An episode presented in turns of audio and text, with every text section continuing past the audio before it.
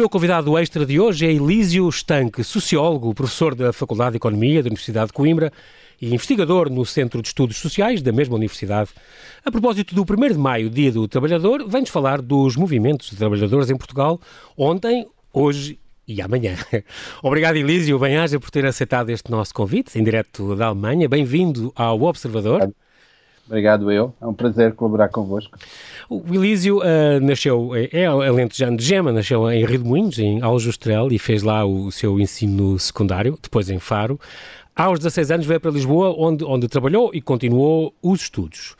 Sempre foi, está aqui uma, vi no seu currículo, tem um, um belíssimo currículo, que, que, que foi também, uh, uh, sempre foi um bocado irreverente, independente, crítico dos abusos de poder de todos os tipos e isso marcou muito. E é por isso também que é nosso convidado. Também porque foi ativista sindical e de diversos movimentos sociais no período revolucionário, portanto 74 e 75. E diz a primeira pergunta que eu lhe queria fazer era esta: onde é que estava no, primeiro, no primeiro de maio? Desta vez a pergunta é um bocadinho diferente. No primeiro de maio de 74, lembra-se bem? Uh, Lembro-me muito bem. Uh, uh, de facto, eu estava na, eu estava na tropa nesse, nesse período uhum. e encontrava-me no, no, no, quartel, no quartel da Amadora, que ficou depois conhecido como o quartel dos comandos, uhum. Mas na altura era o RI1. e de facto eu fui daqueles porque devido à especialidade que tinha a minha especialidade de armas pesadas era suposto, em situações de emergência, ficarem dentro dos quartéis e, portanto, acabei por não sair, com muita pena minha, mas acabei por não sair um, quando saíram os primeiros uh, grupos de militares para, uh, para defender o, a Revolução, que estava em marcha, aí que vieram para Lisboa, ficaram depois vários dias em Lisboa sem regressar ao quartel, mas eu fui daqueles que ficou no quartel e no 1 de maio, por sinal, recordo-me bem de termos saído e de andar pela Amadora, o quartel, como sabe, fica na Amadora, uhum, uhum. e de, de sermos abordados espontaneamente por muita gente que nos vinha oferecer cigarros, que nos vinha oferecer flores, etc., porque de repente, como se sabe, a seguir ao 25 de Abril, digamos, uma farda militar passou a ser objeto de todo o tipo de honrarias e de admiração. O, e, portanto, o, o meu claro. 1 de maio foi, foi aí. Só pela televisão é que acompanhei aquilo que se passou aquilo que se estava a, a passar no, no, no, no, estádio, que depois se chamou 1 de Maio, em Lisboa. Que era a antiga FNAT, o tal, eh, e foi, e foi aí a primeira manifestação de, do Dia do Trabalhador? Uh, as primeiras manifestações espontâneas ocorreram, uh, enfim, do Dia do Trabalhador, sim, embora já tenha havido no passado lutas a propósito claro. do 1 de Maio, mesmo no tempo do, mesmo no tempo do no Estado Novo. Exatamente. Um, como é que era o ambiente? Estava a contar que, que as pessoas ofereciam uh, cigarros e ofereciam flores. Um, já tinham plena consciência do que é que estava a acontecer, Elísio, ou foi aprendendo aos poucos? No fundo, fazia parte deste movimento das Forças Sim. Armadas. Portanto, como é, que era, como é que era a sua consciência na altura? Já o desejava há muito tempo? Tínhamos uh, a noção de que o regime, uh, o regime era, era opressivo, tínhamos a consciência disso e, por outro lado, estávamos ainda, muitos de nós, eu incluído, uh, na iminência de poder ser mobilizados para o ultramar e, portanto, tudo aquilo que pudesse acontecer em termos de mudança, nós tínhamos a noção de que pior do que estava não seria. E, portanto, a, a, ao mesmo tempo fomos logo sabendo que a mudança que, se, que estava em marcha seria numa viragem democrática e, portanto, isso só mereceu o nosso contentamento e a nossa expectativa no sentido positivo do termo, não é? Ainda ficou uh, mobilizado ainda bastante tempo? Quando é que não, mobiliza mobilizado, não para o ultramar não cheguei a ser, mas, mas Sim, permaneci claro. depois uh, em vários quartéis, estive aí uh, no, na Amadora até, até março de, de, de 1975 e depois ainda algum período no, no, em Beirolas, ali no, em Moscavide, justamente no bairro onde nessa, nessa época eu, eu vivia. Portanto, foram tempos muito, muito extraordinários, foram tempos de grande emoção, de grande entusiasmo, de grande so de sonho e de expectativas, uh, de comunhão dos portugueses, do modo, do modo geral e de facto aqueles que, enfim, tinham uma idade suficiente para compreender e para estar ativos nessa, nessas movimentações e nesse, nesse, nesses diversos movimentos, uh, portanto, eu acho que foi uma, foi uma sorte que nós tivemos porque foi realmente um momento uh, vivido intensamente, muito partilhado, com muito sentido de solidariedade e com um exercício, enfim, democrático, com todos os excessos que obviamente também ocorreram, mas, uh, mas foi uma experiência muito intensa. Olhando agora para passados 46 anos, 45 anos de, de, dessa altura, um, claro que relembra com, com carinho e com tudo o que viveu na altura, também eram outros tempos, outros contextos. Claro. Uh, pensa, no modo geral, que estes objetivos e estes sonhos foram bem perseguidos e bem conseguidos ou sente hoje algum desencanto? Uh, não, desencanto não propriamente, uh, mas quer dizer, eu penso que o, o, que nós ambicionávamos na época tínhamos um outro tipo de referências, um outro tipo de, um outro tipo de consciência e, e também uma grande ingenuidade, é preciso também assumir, e portanto uh, imaginávamos que seria possível construir uma sociedade uma sociedade perfeita, não é? e evidentemente que isso se revelou uma tarefa impossível, Uh, e, portanto, uh, a democracia que foi sendo possível construir, uh, que nos trouxe muitos, muitos avanços em, em, todos os domínios da nossa vida coletiva, digamos, revelou-se diferente daquilo que eram as nossas expectativas na época, mas ao mesmo tempo trouxeram, trouxeram conquistas importantes e à medida que fomos amadurecendo e ficando mais distantes no tempo, também fomos aproximando de uma outra compreensão do significado daquela, daquela viragem e, portanto, compreender o, a importância que teve o movimento operário, os sindicatos, as lutas sociais em vários uh, domínios e em diversos momentos a partir do 25 de Abril, mas também antes do 25 de Abril, uh, digamos, eu acho que, do, no meu ponto de vista, no meu, na minha experiência pessoal, isso aconteceu também porque vivi esses momentos e esses acontecimentos de forma pessoal de uma maneira muito, muito intensa. Foi, aliás, por isso, uh, ou pelo menos é aquilo que eu consigo, uh, que a minha consciência, digamos, consegue alcançar, uhum. foi seguramente relacionado e na sequência dessas experiências pessoais de participação, de ativismo, de filiação no campo sindical, etc., que me levou depois a estudar Sociologia. Uh, portanto, porque de facto, passada aquela fase de maior entusiasmo e de grandes ilusões e expectativas, nós acabámos por constatar que não era, nada era tão, tão simples nem tão evidente como inicialmente se, se imaginava. A sociedade é bem mais complexa, complexa, e contraditória do que aquilo que nós pensávamos na época. Na altura também, se calhar, era um sonho, uh, viviam-se uns ideais em todo o mundo de, de, de esquerda, muitos, muito sonhadores com a realidade e também era outro contexto, quer dizer, é natural que o sonho falasse mais alto e tivessem essa, essa, essa pretensão, não é? Esse, esse, almejavam por, por esses objetivos, uh, no fundo, uh, em favor de toda a classe trabalhadora do mundo inteiro. De certeza que deviam ser tempos eh, também apaixonantes eh, nesse sentido. Com certeza, porque, quer dizer, nós que procuramos acompanhar quem está, digamos, na, na, área das ciências sociais e estuda fenómenos relacionados com tudo isto, que é, que é, que é de facto algum dos temas que temos tentado compreender e compreender do ponto de vista de uma perspectiva também histórica, sabemos que eram tempos diferentes, eram diferentes com as particularidades de Portugal, como sabemos, claro. mas eram também diferentes a nível geral. Eh, nos Estados Unidos também eram diferentes, eh, com a Guerra do Vietnã, nos anos 60, os, os movimentos e as dinâmicas culturais, musicais, os estilos de vida, o vestuário, a irreverência, tudo isso, eh, quer dizer, apanhou-me a mim e à minha geração muito na curva, que era antes, quer depois do 25 de Abril, não é? Uhum. Mas também em França, também noutros países, digamos, democráticos e mais avançados do que Portugal, essa ingenuidade, essa, esse romantismo relativamente à, à, à, forma como se imaginava o que seria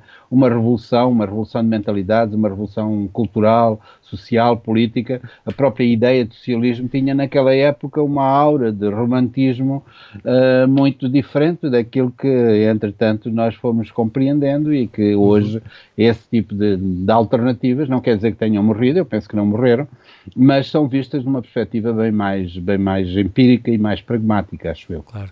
Um, este, como é que antigamente, antes da, da Revolução do, do 25 de Abril, que, que agora celebramos os 46 anos, um, como é que o, o, o, Elísio, que no fundo também já gostava, já pelo seu caráter e, e, e se calhar pelas suas amizades, eh, se interessava uhum. uh, por todos os assuntos políticos e sociais, o, esse gosto já vinha daí com certeza, como é que tinha, eh, estavam a par, numa altura em que era, a informação era tão filtrada uh, em Portugal e não havia estas facilidades que há hoje, com a internet, com tudo, ainda não havia esta globalização, como é que estava a par do que acontecia lá fora? a nível uh, de, de, do mundo sindical, a nível do mundo dos trabalhadores, a nível do mundo dos gostos, da juventude daquele tempo. Havia muitas coisas que eram que, que com certeza o governo de Salazar não, e de Marcelo Caetano depois não deixava passar, não é? Claro. Sim, uh, João Paulo, vamos ver. Uh, claro que uh, gerações dessa época viveram as coisas também em função daquilo que era o seu, o seu próprio enquadramento na, na época. Quer dizer, uhum. eu, antes de entrar para a universidade, um, tinha contato com muitos grupos de, de, de, jovens como eu, que no bairro onde eu vivia, né, enfim, na cidade de Lisboa, onde trabalhei durante muito tempo, e desde os finais dos anos 60, um, tínhamos contacto com, com essas ondas de irreverência e tínhamos a noção de que vivíamos de facto numa sociedade bastante opressiva e que não nos dava a liberdade que queríamos, até do ponto de vista de uma certa moralidade, dos costumes. Eu recordo-me que antes do 25 de Abril ter problemas na empresa onde trabalhava só porque o meu, o meu chefe e o meu patrão achava que os cabelos estavam demasiado compridos, por exemplo. Uhum. E, portanto, isto é, é, um, é um exemplo pessoal, mas que revela bem, digamos, da rigidez do sistema em que nós vivíamos.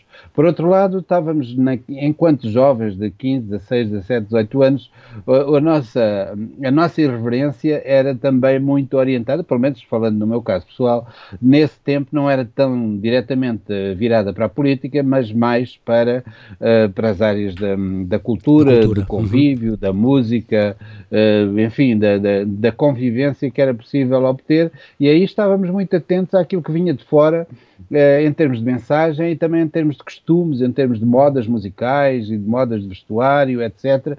Havia sempre, o, apesar do regime ser muito fechado, havia sempre quem conseguisse, digamos assim, filtrar uh, e penetrar no país. E depois, no campo universitário, ainda mais isso acontecia, porque, enfim, nos interstícios de um sistema muito, muito rígido e autoritário, mas iam chegando mensagens, mensagens políticas, mensagens que, uh, que nos revelavam o perigo que havia com a guerra colonial, uhum. ou a situação de, enfim, de, de atraso em que o país vivia. E isso foi, foi surgindo de uma forma mais ou menos difusa até, até ao desabrochar da Revolução. Da Revolução.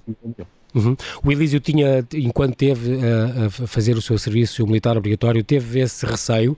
Havia a hipótese de poder ser enviado para, para a Guerra do Ultramar? Havia, havia. Eh, portanto, como saberá, antes do 25 de Abril houve uma primeira tentativa de, de, de mudança e de golpe das, das chamado golpe das Caldas, que uhum. acho que foi 16 de março. Que depois foi, foi abortado. Nessa sim. época eu, eu tinha ido fazer especialidade em Tavira. Estava com, com grupos de colegas uhum. militares em Tavira. Tivemos uma semana de campo. Recordo-me bem de andarmos em cima dos dos caminhões de, uh, de, de, do exército uhum. e a cantar e cantar canções do Zé Afonso, por exemplo, porque só o facto de ter aparecido essa tentativa, mesmo que ela não tenha sido bem sucedida em março, já era uma espécie de anúncio de que qualquer coisa estava no ar, qualquer né? coisa poderia Exato. virar. E portanto nós já tínhamos essa ousadia de, de cantarmos os vampiros, por exemplo, em cima uh, de uma chaimita do, do exército. Uhum e já tinha, portanto, e no fundo todos ansiavam, ansiavam pelo mesmo. Também tinha colegas seus uh, ou amigos seus que eram abertamente contra e eram a favor do regime ou não? Havia alguma luta também interna entre, entre uh, pessoas próximas uh, de si? Antes do 25 de Abril, nesses meios, digamos, as posições eram muito, ou aqueles que hum, havia medo também, havia uhum. controle e Sim, havia uma altura a, complicada. a percepção de que a polícia política não estava, não estava propriamente a dormir, a dormir na exato, forma, não é? Exato. E portanto havia alguma contenção quando se falava de questões mais sensíveis, eh, em geral era em, em, círculos mais fechados e portanto com alguma, com alguma precaução. E obviamente que havia, eh, digamos, havia era a noção de quem também eram os privilegiados, eh, que normalmente se pautavam por comportamentos mais, mais arrogantes, mais formalistas, mais rígidos, enfim, mais, como uhum. a gente chamava na época, os betinhos, que muitas vezes uh, estavam, enfim, do outro lado. Como eu, por, eu, eu, por exemplo, morava em Moscavide e, e as minhas companhias misturavam-se a pessoas ligadas, a, enfim, ao campo literário, da poesia, etc., mas também, mas também gente mais popular, que depois, logo que logo a seguir ao 25 de Abril, animámos uma série de movimentos e participámos nas eh, comissões de moradores e nos movimentos de, ehm, de antifascistas e nos movimentos de solidariedade, etc., com vários, com vários setores da sociedade e dos bairros degradados que havia naquela região. Entretanto, entre 1981 e 85, portanto, já depois de, de, de, sair, sair, da tropa, uh, o Elísio foi então licenciar-se em Sociologia no ISCTE. Na altura é. fez o curso todo como trabalhador estudante. Sim, sim. Havia muitos sim. ou uh, nem por isso? Na altura? Havia, havia, havia, enfim, não sei quantificar, mas havia sim, sim uma, uma, uma, um setor muito significativo de, de pessoas, de jovens, que tendo, enfim, do modo geral, origens sociais não tão privilegiadas, uhum. portanto, de, de classe média, de classe trabalhadora, uhum. uh, por isso começámos a trabalhar mais cedo, não é? Uh, mas o facto de ter começado a ser possível de avançar nos estudos e ao mesmo tempo mantendo, mantendo o emprego, isso, isso foi foi entusiasmante em dois sentidos. Por um lado, porque deu a oportunidade da pessoa estudar e continuar a trabalhar.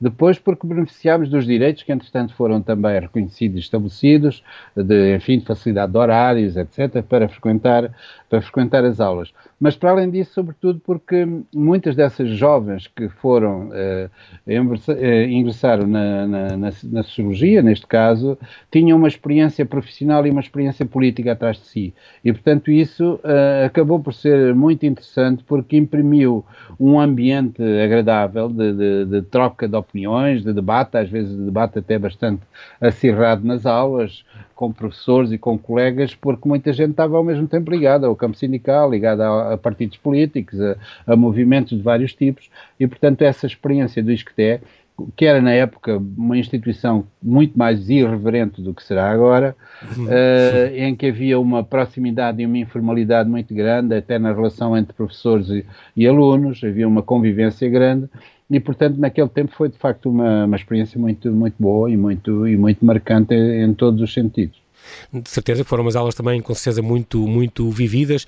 Na altura também uh, eh, um, ehm, tem ideia de, de, antes, ainda antes do 25 de Abril, uh, daquelas ocupações, a PID, que entrava pelas faculdades e, e assaltava alunos, teve amigos uh, e levava colegas presos, teve, teve assim, alguns assaltos desses na sua história ou, ou teve amigos que foram importunados pela, pela polícia Pessoas conhecidas que foram pessoas conhecidas até familiares e pessoas que, enfim, próximas que, uhum. que foram vítimas vítimas disso, desde os tempos em que, mais, anti, mais para trás, em que, em que eu vivia ainda no Alentejo, com algumas movimentações grevistas que houve, por exemplo, das minas de Alstrela, onde eu tive familiares, uh, onde, por exemplo, um tio meu foi a dada altura, porque participou numa, uh, numa greve, uma greve foi detido e teve, veio para Lisboa e ficou na PID durante várias semanas e lembro das conversas que se tinha e de ter sido vítima de agressões, etc, etc.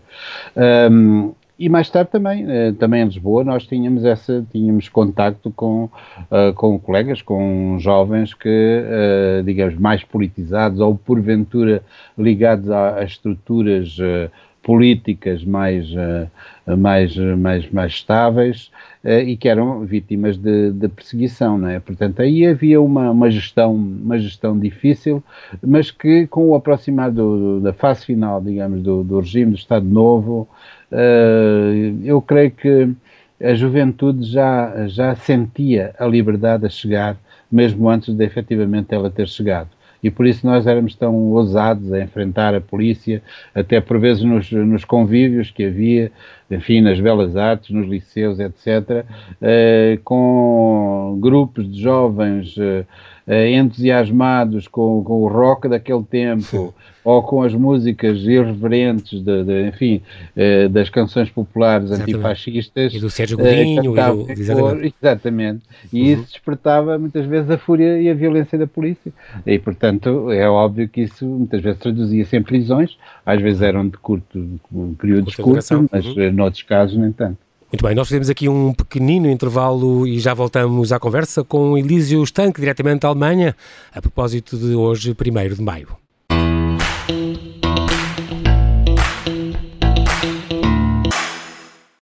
Chamo-me Tânia Pereirinha e faço parte da secção de Sociedade do Observador. Quando era miúda queria ser repórter de guerra, foi por isso que me tornei jornalista. Em 16 anos de profissão, infeliz ou felizmente, nunca passei por nada sequer parecido, pelo menos até agora. Esta pandemia será a minha, aliás, será a nossa guerra. Mais do que nunca, é essencial perguntar, explicar, revelar e ajudar o público a distinguir entre os rumores e o diz que disse e a verdadeira informação. É isso que fazemos quase 24 horas por dia, todos os dias no Observador.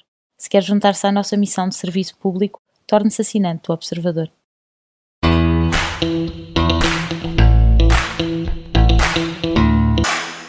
Estamos à conversa com Elísio Estanque, sociólogo, professor da Faculdade de Economia da Universidade de Coimbra, investigador no Centro de Estudos Sociais da Universidade de Coimbra e a propósito do 1 de Maio, Dia do Trabalhador, Vamos falar dos movimentos de trabalhadores em Portugal ontem e hoje e, por que não, amanhã. Eu, a propósito da sua formação, um, Elísio, que agora que estudou e que se licenciou em, em, em Sociologia, e depois hoje em dia como, como professor uh, já uh, também doutorado em Sociologia pela Universidade de Coimbra, com esta tese Classe e Comunidade num contexto em mudança, práticas e, e subjetividades de uma classe em recomposição. O caso do operariado do calçado em São João da Madeira foi a sua tese uh, de doutoramento. Já publicou mais de 180 artigos de opinião, a, maioria no Jornal Público e também é comentador da RUC, da Rádio Universidade de Coimbra e também da, da Antena 1. A sua carreira, eu vi aquele o seu currículo um, e passou com imensas atividades também na Alemanha, na França, no Brasil, na Ucrânia, Reino Unido, no Chile, nos Estados Unidos, além de que está na Alemanha, se não me engano, se calhar esteve na, na, na Friedrich Schiller Universität, é verdade? Não sei se, se foi aí agora em trabalho, porque é, é visiting scholar desta, desta investigador desta universidade, do Instituto de Sociologia. Queria lhe perguntar uma coisa. Um, hoje em dia é professor associado de Sociologia da, da, Faculdade de Economia da Universidade de Coimbra. As suas áreas de investigação são as relações do trabalho e, e Sociologia da empresa, sindicalismo e movimentos sindicais, a Sociologia da juventude e as classes e desigualdades sociais. O tema das classes era uma coisa que era, eu lembro muito bem, há muitos anos era, era muito falado, as diferenças de classes, as lutas de classes. Uh, hoje em dia é um, é um conceito que caiu muito em desuso. Que, qual é a sua opinião? Ora bem, eh, é uma, é uma questão que dava para falar aqui muito tempo, eh, mas eu sei que estamos em, em rádio Sim. e, portanto, temos que ser sintéticos. Um, é, é, uma questão que realmente foi marcante, foi marcante no início da sociologia portuguesa e, curiosamente, também foi um tema, digamos assim, inicial que inaugurou a própria sociologia clássica no século XIX, com Karl Marx, Max Weber, Engels, exatamente. Uh, e em Portugal, coincidentemente, foi muito nesse período de transição entre o final do, do Estado Novo e, e, e o período revolucionário uhum. uh, que a sociologia se afirmou e se institucionalizou em Portugal. E por isso é natural que esse tema, o tema das classes, que estava, aliás, na ordem do dia em todos os domínios da sociedade, não era apenas no campo académico, e portanto isso foi transportado também para as discussões académicas e foi objeto de teorias vastíssimas e debates intensos eh, de, vários, de vários autores na França, nos Estados Unidos, por esse mundo, por esse mundo fora. O tema das classes, eu creio que falando hoje Uh, não, é um, não é um problema nem um tema que tenha desaparecido, até porque estamos muito longe de estar a viver numa sociedade sem classes. Isso, de facto, na, estamos nos antípodas de tudo isso, porque, como se sabe, uhum. as, desigualdades as desigualdades intensificaram-se, as desigualdades económicas são cada vez mais visíveis, mais houve um, uhum. um Houve um processo de concentração de riqueza. Agora, o que desapareceu ou o que se esbateu, fragmentou, segmentou, etc., ao longo destas últimas décadas, foi a capacidade política de uma dada classe, que, que nós nos habituámos a chamar a classe trabalhadora, digamos, de um modo, uhum, de um modo uhum. geral. Que no caso de Portugal uh, se mostrou com toda a sua uh, força e vigor, uh, principalmente na sequência do 25 de Abril, onde os trabalhadores realmente tiveram força e, e, foram capazes de agir enquanto classe, com os seus sindicatos, influenciados por esta ou por aquela ideologia. Mas em muitas situações, como deverá recordar-se também, uhum. uh, os próprios trabalhadores de base ultrapassaram campo, os próprios partidos, mesmo os partidos mais à esquerda, não é? Eu lembro-me de momentos em que uh, o PCP estava mais ou menos eh, no poder, ou pelo menos eh, com muita influência uh, no governo, uhum. e os trabalhadores recusaram-se, em muitos casos, a seguir as ordens das estruturas sindicais uh, dominadas pelo PCP. E, portanto, a força de base uh, da classe, digamos, a experiência e a identidade de uma classe foram importantes e eu creio que continuam a ser importantes. O problema é que agora, digamos, nas últimas décadas, Uh, a ideia de classe média tornou-se mais, uh, tornou-se mais consistente do que propriamente a capacidade de luta no terreno político da classe trabalhadora aquilo que no 25 de Abril nós designávamos como a classe operária, o operariado industrial, uhum. digamos, estabilizou, estagnou e depois começou a reduzir uh, comparativamente com outros setores profissionais que cresceram no setor dos serviços, no comércio, uh, no trabalho independente, multiplicou-se em variadíssimas formas. Hoje temos um setor chamados de emprego precário, de emprego ou de subemprego, através até das plataformas digitais que têm também acompanhado esse, esse processo, onde há de facto uma dispersão muito grande de, de, de, situações e dos trabalhadores, ao mesmo tempo que com as crises que entretanto surgiram, foram reduzindo a margem de manobra e a capacidade organizativa em termos associativos, em termos sindicais, dos trabalhadores, dando vantagem, naturalmente, aos grandes grupos económicos e, portanto, e à, e à capacidade de, de acumulação uh, dos setores uh, com mais Uh, com mais riqueza acumulada e com uma influência grande do capital financeiro também, e que reduziu digamos, a importância do, da economia produtiva propriamente dita, uh, o, a forma de trabalho, a concentração da força de trabalho nas grandes indústrias também deixou de existir, desde os anos 60 vem-se dividindo e são realmente miríadas de, de situações e de unidades produtivas e, e, depois com a globalização ainda, ainda esse processo ainda se acelerou mais. Ainda foi mais diluído, exato. Ampliou-se ainda mais a escala com uhum. empresas a deslocalizarem-se e com Exato. setores produtivos a funcionar do outro lado do mundo, a beneficiar de mão de obra barata, e portanto isso tudo dificulta, uh, digamos, dificulta a tradução concreta e empírica daquilo que antigamente, no 25 de Abril, nós chamávamos a luta de classe ou a luta da classe Exato. trabalhadora. Eu, eu também lembro do tempo das grandes centrais sindicais, a, a, CGTP, portanto, apareceu em 1970, o GT em, em 78, no final, portanto, dos anos 70 e anos 80 tiveram uma grande força, Hoje em dia as pessoas sentem um bocadinho que hum, há cada vez, eu tenho a ideia que há cada vez menos pessoas sindicalizadas um, e, o, e o Elísio tem acompanhado todo este movimento e, e fala sobre isso de vez em quando. Um, o que é, que é, que está a acontecer? Esta, esta, que, qual é o preço disso para a concertação, para o diálogo social? As coisas agora são, o paradigma mudou muito nestas últimas décadas, nesta última década então, muitíssimo, uh, depois do ano 2000, a questão do, os sindicatos agora já são muito mais uh, livres, fragmentados, independentes, há umas greves selvagens, há umas greves de alguns setores muito egoístas que param o país inteiro, quer dizer, como é que assiste a, este, a esta evolução toda desde esses anos 70, 80 até agora? Estamos a caminhar para quê, Elísio?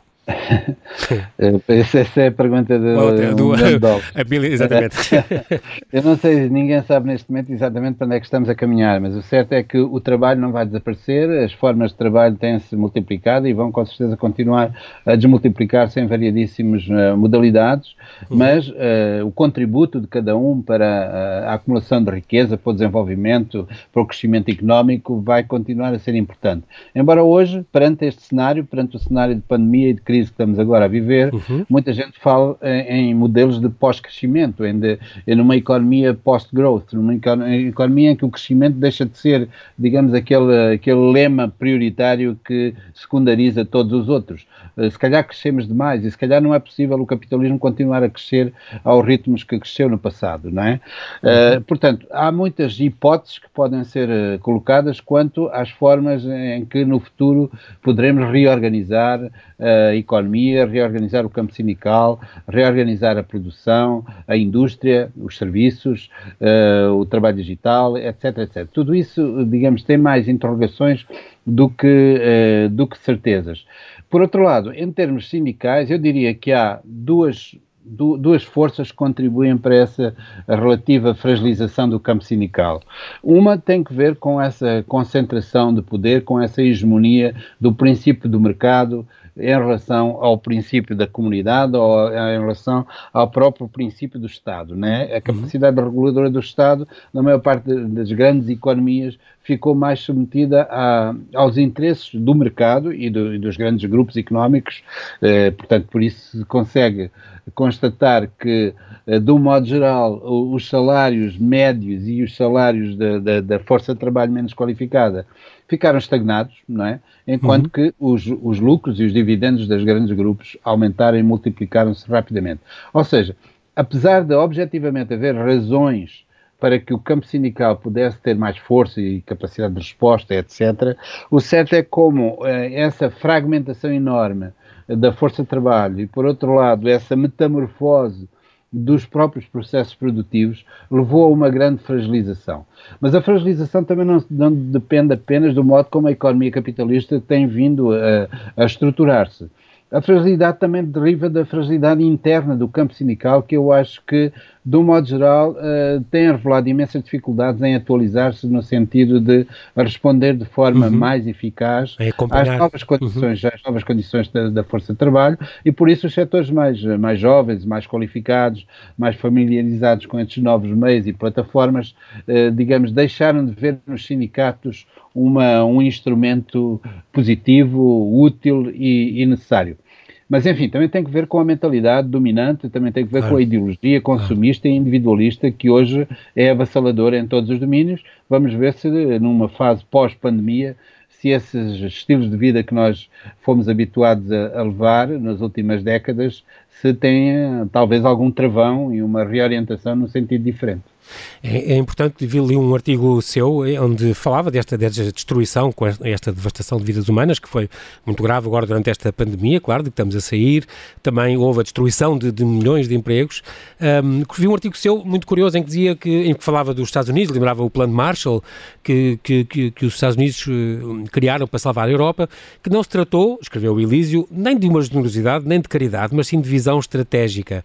E realmente era importante uh, uh, esse plano, foi importante também para os Estados Unidos, claro, ao salvar a Europa e, e dar as mãos nessa altura complicada. Uh, ainda é cedo, se calhar, para, para, compreender plenamente o que nos está a acontecer. Uh, o mundo do trabalho sofreu muito com isto tudo. Será que ainda vamos a tempo? Qual é o seu sentir, Elísio? Eu costumo dizer que, que, olhando para aquilo que tem sido os últimos, enfim, os últimos tempos e, e as tentativas de de reestruturação e de consolidação do projeto europeu, eu assumo normalmente como um europeísta e acho que uhum. não vejo, de momento, nenhuma outra alternativa, a não ser que se queira regressar de novo ao fechamento das fronteiras e aos mercados internos. Não me parece que isso seja viável, nem, nem que faça sentido neste momento colocar as coisas uh, nesses termos. Não existe nenhum modelo perfeito, não existe nenhuma sociedade, de, digamos, a não ser enquanto utopia, uh, completamente uh, justa e coesa, mas uh, a Europa é o nosso destino, acho eu, e portanto, perante estas apreensões que existem hoje, perante as dificuldades que há de consertar posições, de encontrar consensos mínimos entre alguns países eh, mais uh, mais desenvolvidos ou mais, uh, com uhum. mais poder económico mais e outros uhum. países ainda mais atrasados, os do Sul e os do Norte, essa divisão eu acho que ganhariam os do Norte, ganhariam os do Sul e ganhariam os do Centro, nomeadamente este país aqui onde me encontro neste momento, se fosse uhum. possível encontrar uma solução que, do ponto de vista económico, do ponto de vista financeiro, desse resposta conjunta articulada aos problemas com que todos na Europa nos confrontamos neste momento. Portanto, projeto... e, portanto uma espécie de novo uhum. plano Marshall para a Europa, eh, agora liderado não pelos Estados Unidos, mas pela própria União Europeia, ou um novo Green New Deal, como alguns chamam, uhum. uh, que, em que se repensassem muitas, muitas das decisões e das coisas e dos tratados que, que até agora têm, têm vigorado, porque a urgência e o dramatismo da situação atual é plenamente extraordinária, uhum. inaudita, e requer medidas muito profundas, muito mais ousadas do que aquelas que até agora têm sido, têm sido anunciadas a, a conta-gotas. Eu li o seu artigo, fiquei por acaso com essa ideia que o projeto europeu devia ir em frente e que até poderia sair reforçado se houvesse esta comunhão de interesses e de vontades, certo? E, portanto, uh, é um bocado a resposta que, que, que advoga. Mas também, por outro lado, estas novas ideias da flexibilização, da segmentação, subcontratação, deslocalização, digitalização precariedade, tudo isto reforçam uh, muito o poder patronal, portanto, fragilizam a parte mais vulnerável que tende a ficar colhida, no fundo, do trabalhador, por medo de perder o emprego, ainda que seja deplorável e mal pago. É uma, os, sinais, os sinais dos tempos também mostram que o, os tempos não estão para brincadeiras e as pessoas agarram-se ao emprego, mesmo que estejam a ser um bocadinho exploradas, e, ou muito, e, portanto, claro. isso é uma coisa que também o preocupa nestes tempos modernos, não? Sim, com certeza.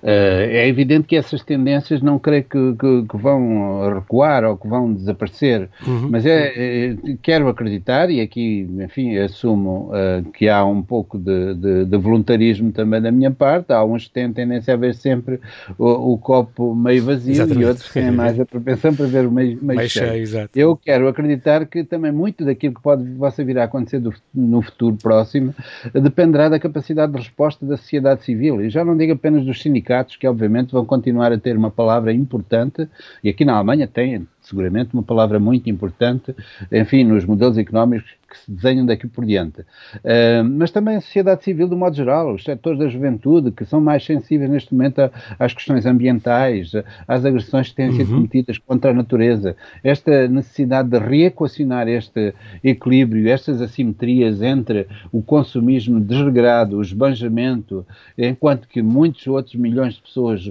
não têm os mínimos o para mínimo, se sustentarem em diferentes paragens do mundo, e também as agressões sobre a natureza.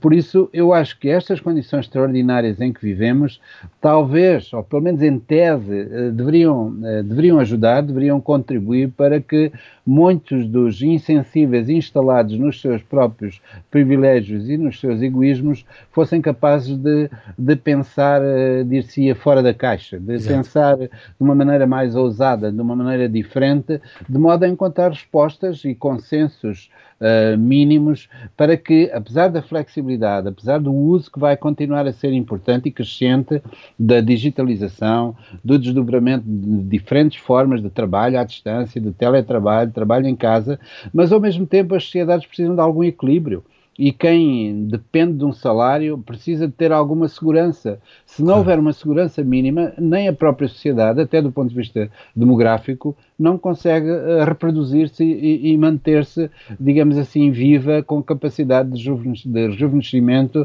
e de dinamização da própria economia.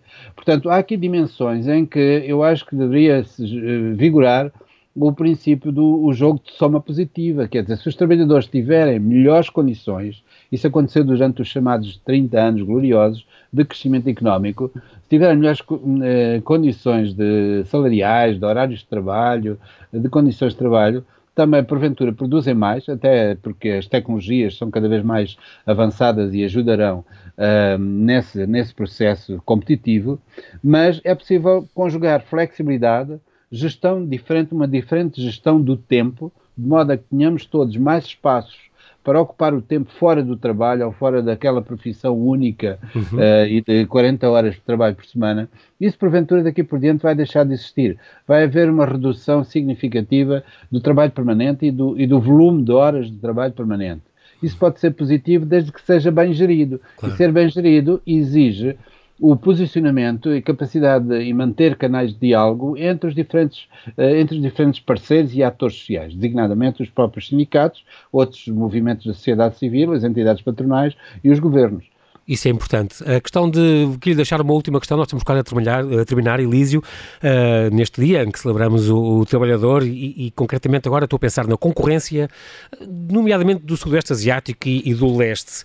Há um, tem havido cada vez mais apelos à reindustrialização da Europa, à nossa não dependência uh, da, da, das matérias-primas e, daquela, e daquele trabalho muitas vezes uh, quase escravo e mal pago, mas que não, não podemos concorrer em muitos campos. É bocadinho, uh, e será acusado de protecionismo, esta reindustrialização e regionalização seria se calhar uma aposta eh, a curto prazo importante para a Europa e para Portugal, concretamente?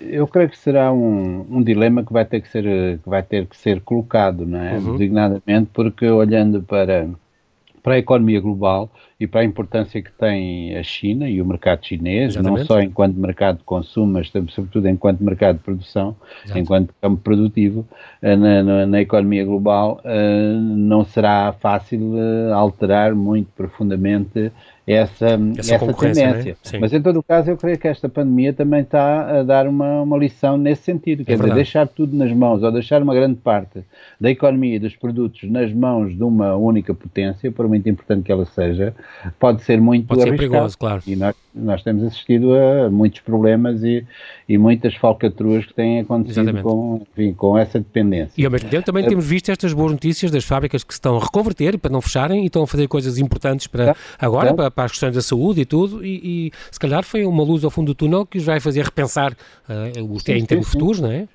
Eu acho que é necessário, sobretudo, e para terminar, uh, um novo reequilíbrio em que haverá espaço para que mais uh, projetos, uh, programas de reindustrialização, centrados nos recursos locais, centrados no território e nas suas particularidades em determinadas regiões, ao mesmo tempo sem perder de vista que para manter as liberdades que temos e, a, e, a, e toda a mobilidade que nos habituámos a usufruir, uh, manter algum equilíbrio entre essas duas dimensões é absolutamente necessário, Bem. mas isso passa pela capacidade dos líderes europeus. Eu acho que a coesão europeia seria muito importante, muito importante para podermos jogar um outro Sim, papel estratégico para o futuro. Sim, senhora. Elísio, infelizmente já sabe como é na rádio, não temos, não temos tempo para mais. Uh, Quero-lhe agradecer uh, muito especialmente por ter estado connosco em direto da Alemanha, com a sua visão de sociólogo, investigador sobre o mundo do trabalho, sobre os desafios que aí vêm.